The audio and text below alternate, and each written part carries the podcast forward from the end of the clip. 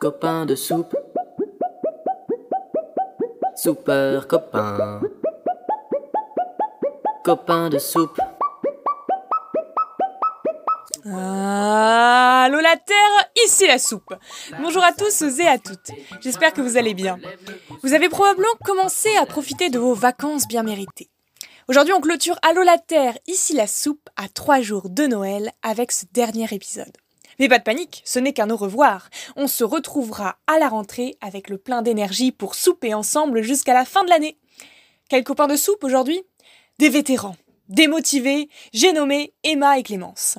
On commencera avec le programme écolo ou pas de Joe Biden, puis on prendra son vélo avant d'aller s'attaquer à un sujet très épineux, la 5G. Pas d'interview aujourd'hui, mais plusieurs vous attendent pour le retour des vacances. Vous êtes prêts? 3, 2, 1, soupe, top départ la soupe. Copain de soupe. Super copain. Copain de soupe. Super copain. Bonjour Emma, je rappelle que tu nous viens du campus du Havre pour ta deuxième chronique. Un spot plutôt intéressant ma foi pour prendre le bateau direction l'Amérique. Joe Biden attend tranquillement son heure pour s'installer à la Maison Blanche. Mais la grande question est aura-t-il un dossier vert sous le bras? Salut Laura, salut le podcast Allô la Terre, ici la soupe. Aujourd'hui, nous allons nous intéresser au programme écologique de Joe Biden, élu en partie grâce au soutien des écologistes et qui prendra ses fonctions de président des États-Unis le 20 janvier 2021. Son programme écologique marque une rupture par rapport à la politique climato-sceptique de Donald Trump. C'est sûr que niveau écologie, Trump c'était pas le mieux. Mais concrètement, qu'est-ce que le nouveau président démocrate va proposer? Et comment? Tout d'abord, les États-Unis rejoindront l'accord de Paris 77 jours après leur départ, le 4 novembre 2020. Euh, Ensuite, le programme présente des objectifs ambitieux. D'abord la neutralité carbone à l'horizon 2050, mais également un plan de, je cite, révolution de l'énergie propre et de justice environnementale. Euh, qui comprend de massifs investissements publics destinés à assurer une transition des énergies fossiles aux énergies renouvelables avec l'objectif d'une production d'électricité entièrement décarbonée à l'horizon 2035.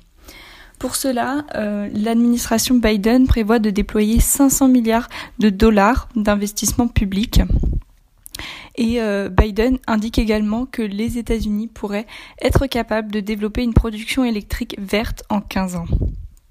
Le programme écologique devrait également comprendre la construction de logements euh, à basse consommation ainsi que des mesures visant à inciter les Américains à acheter des voitures électriques. Cependant, ce dernier point n'est pas gagné dans la mesure où la vente de voitures électriques a diminué de 2018 à 2019. Un budget est bien mis sur la table alors Ces propositions suscitent-elles l'enthousiasme? Les réactions à cet ambitieux programme sont ambivalentes. D'un côté, selon la Fondation européenne pour le climat, euh, M. Biden pourrait être à l'origine euh, d'une réflexion mondiale pour la réduction des émissions de gaz à effet de serre dues au transport aérien et maritime. Et euh, Joe Biden pourrait même persuader le Brésil de freiner la destruction de l'Amazonie. A l'inverse, pour l'aile gauche du Parti démocrate, notamment représentée par Alexandria Ocasio-Cortez, les propositions de Joe Biden sont trop intermédiaires et prudentes. Et les partisans du Green New Deal demeurent insatisfaits. Dans une perspective plus générale, on peut dire que l'arrivée de Joe Biden euh, à la présidence des États-Unis euh, marque le retour des États-Unis dans la lutte contre le réchauffement climatique et euh, est source d'un espoir mondial. Merci Emma pour ces nouvelles optimistes de l'autre côté de l'Atlantique. Joe Biden a bien promis des mesures pour protéger l'environnement. Il ne lui reste plus qu'à tenir ses promesses. Je vais vous parler à présent vélo, cadeau, Noël. Et je pense que vous avez fait le lien. Mon cher papa Noël, j'ai été très sage cette année et j'aimerais bien trouver un vélo au pied du sapin le 25 décembre. En postant cette lettre pour la Laponie il y a deux jours, j'étais loin de m'attendre à recevoir une réponse de mon ami à la barbe blanche et au ventre rebondi. Chère Laura, désolé, rupture de stock, je te mets en liste d'attente, joyeux Noël. Pas de vélo cette année alors? L'affaire semble compliquée. Crise du Covid rime avec folie vélo. On l'a déjà connu après le confinement. Ce n'est pas prêt de s'arrêter. Un moyen de transport, ma foi, fort efficace par les temps qui courent. Éviter les transports en commun bondés, faire des économies, du sport, gagner du temps, éviter les complications des grèves, se déplacer facilement, ce n'est pas les avantages qui manquent. Et quel plus beau cadeau qu'un vélo pour Noël En effet, la plupart des Français semblent s'être donné le mot. Aïe, mauvais timing. C'est la demande, elle, explose. Les échanges de pièces nécessaires, eux, sont freinés par la crise. C'est compliqué de construire un vélo. C'est fait de plein de petits composants qui viennent d'un peu partout. Par exemple, les systèmes de commande de vitesse sont fournis à 80% par une entreprise japonaise, Shimano. Des usines qui tournent à plein régime, mais qui ont du mal à répondre à une telle demande. Dans la majorité des magasins, les rayons deux roues ont été dévalisés. Il n'en reste que très peu disponibles pour le 24. Des fois, il faut même attendre six mois, un an avant d'avoir le vélo de ses rêves. Chez Decathlon, magasin de sport à l'origine de près de la moitié des ventes de bicyclettes en France, on ne s'attend pas à un retour à la normale avant le printemps. Faut-il lâcher l'affaire pour autant? Loin de là, il ne faut pas désespérer. L'occasion peut être la solution. Avec le coup de pouce vélo de l'État prolongé jusqu'au 31 mars 2021, retaper un vélo peut être une bonne idée. Attention tout de même à ne pas prendre un tas de ferraille non plus. Pour ma part, j'ai décidé de renvoyer une lettre au Père Noël en lui disant Très bien, Papa Noël, j'attendrai. Je serai très heureuse de faire une course vélo avec vous. Mais c'est pourtant bien d'une autre course que nous allons parler à présent. C'est parti pour la 1, non la 2, non la 3, non la 4, mais bien la 5G qui semble nous attendre de l'autre côté du virage. Mais Clémence, est-ce une bonne chose? Coucou Laura, salut le podcast. Comme vous l'a dit Laura, aujourd'hui je vais vous parler de la 5G, un débat qui fait long feu en France. Vous vous souvenez peut-être du moratoire demandé par la Convention citoyenne pour le climat en attendant l'évaluation de ses impacts sanitaires et écologiques. Eh bien, cette proposition a ensuite été soutenue par 11 maires de grandes villes, dont Lyon, Lille, Bordeaux et Marseille, ainsi que par une soixantaine d'élus. Mais bon, en fait, euh, la course à la 5G a déjà commencé. Dès fin septembre, le gouvernement a engagé des procédures d'attribution des fréquences et les opérateurs se sont rapidement mis à l'œuvre. En novembre, SFR a lancé le déploiement de la 5G à Nice et l'entreprise a rapidement été suivie par ses concurrents début décembre. Et ce lundi, elle s'est lancée à la conquête de Lyon contre l'avis du maire écologiste. D'ici la fin de l'année, ce sont près de 9000 communes françaises qui seront couvertes par la 5G.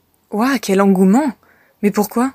Eh bien, figurez-vous que la 5G, ce n'est pas simplement une 4G plus performante avec un débit accéléré de nos données.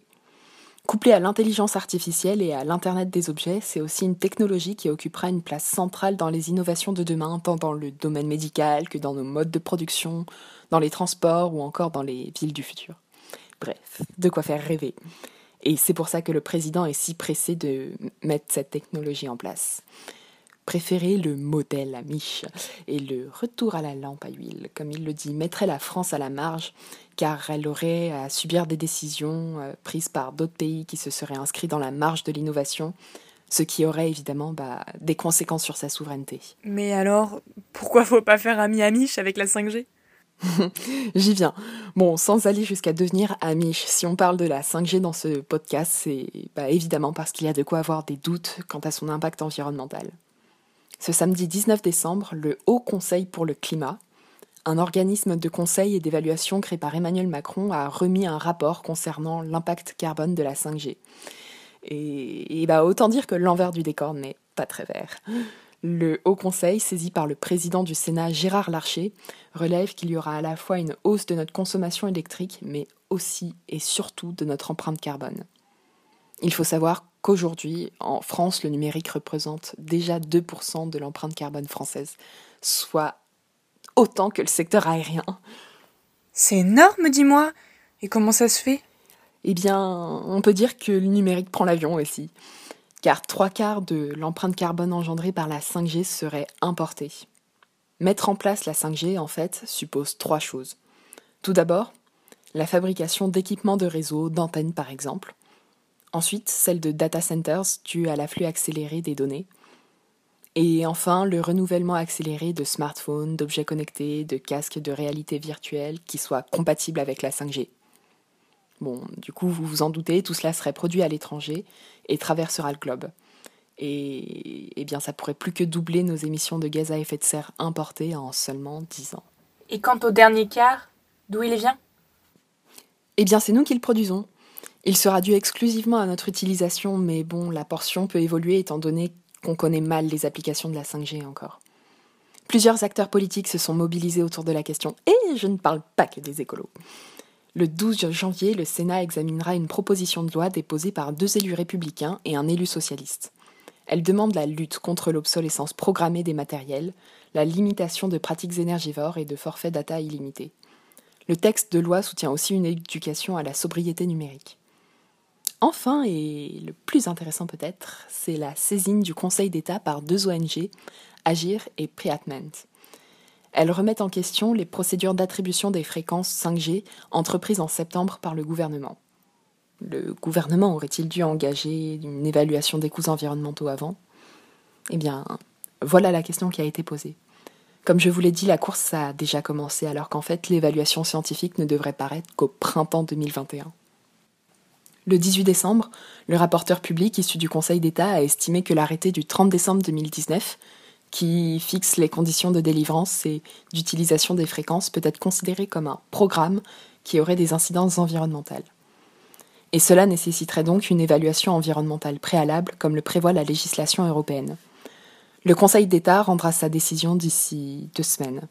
Et s'il suit les conclusions de son rapporteur, la Cour de justice de l'Union européenne devra se prononcer et ça, c'est pas moindre.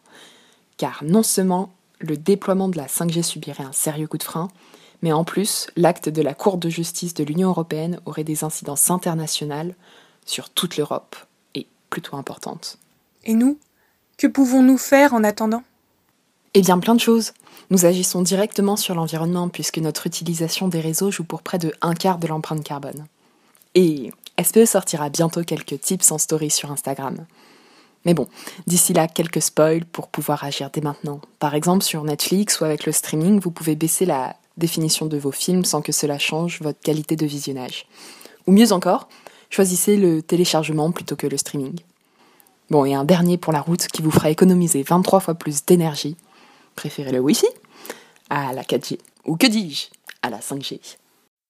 Et vous pouvez aussi jeter un coup d'œil au fantastique, que dis-je, à l'incroyable calendrier de l'Avent que Sciences Po Environnement vous propose sur son compte Instagram. C'est bourré de tips écolos très efficaces. Pour la 5G, la suite au prochain épisode. Merci à Clémence et à Emma pour ces dernières news écolos avant les vacances. Et je vous souhaite à tous et à toutes de joyeuses fêtes. On se retrouve très vite en 2021. La bise verte Le réconfort du bouillon mêlé aux franches rigolades, c'est ce qu'il nous faut. C'est l'hiver dehors, mais à l'intérieur c'est l'été. Il fait chaud, on ouvre la fenêtre, les voisins sentent la soupe. On va pouvoir se faire un kiff et partager la soupe.